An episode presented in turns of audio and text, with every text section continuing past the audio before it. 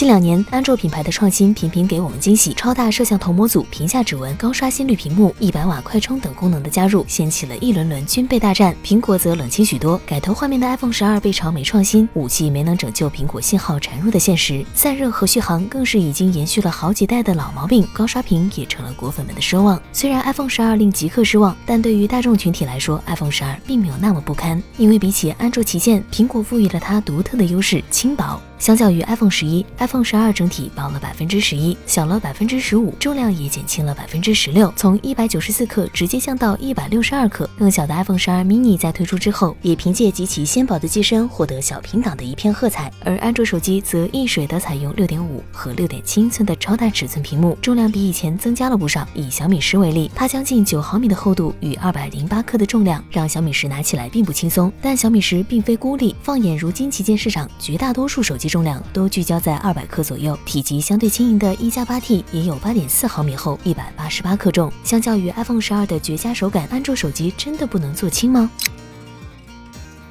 众所周知，明年的旗舰手机将全面来到五纳米制程的时代。除了惯常的性能提升外，还可以至少降低百分之二十的功耗。功耗的降低能让手机的续航更长，用更小容量的电池达到和现在一样的续航水平。对于终端手机用户来说，五纳米带来的低功耗优势也许会更加明显。目前，高通和三星都发布了五纳米制成的次旗舰处理器。今年因为天玑一千系列而风头正劲的联发科，据说也在积极筹备五纳米芯片的上市。从目前公布的物料来看，各家也都将功耗的降低作为未来终端处理器的重要特性。可以预想到，明年的终端手机市场竞争会比今年更加激烈。为了在市场上脱颖而出，手机品牌恐怕会以轻薄加续航的概念为主打，时尚手机的概念或许会重。现江湖。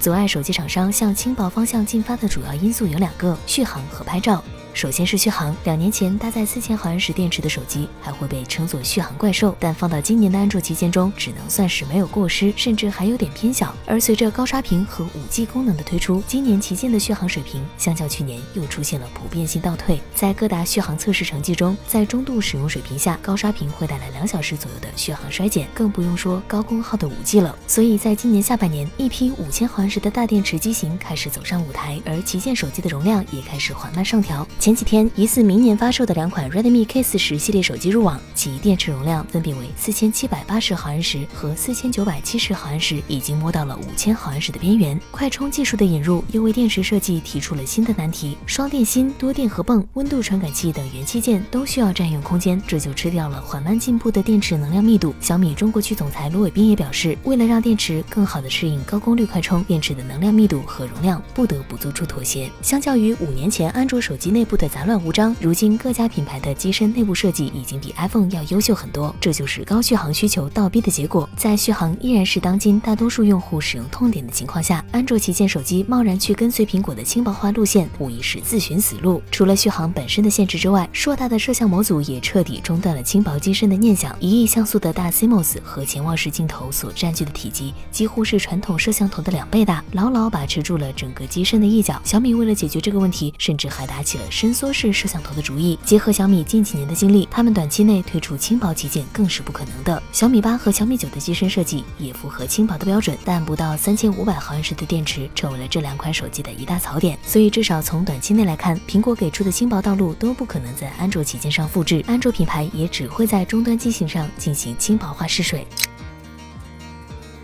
其实从 iPhone Ten 之后，苹果和安卓的制造思路就已经渐行渐远。安卓更注重实用性，而苹果则更倾向于服务和生态，构造新的护城河。苹果的生态策略让它诞生了 AirPods 和目前体验第一的 AR 移动设备，却也导致了 iPhone 的硬件发展陷入了相对停滞。其实大电池只是安卓品牌破除苹果迷信的第一步，很多果粉也并不认同苹果的轻薄理念，只是苹果过于强势的地位让果粉们不得不接受而已。不过在苹果对高刷屏表达出强烈兴趣的当下，他又该如何将轻薄理念贯彻到底呢？本期视频到这里就结束了，欢迎小伙伴们在评论区中留言讨论，顺便给个一键三连，我们下期再见。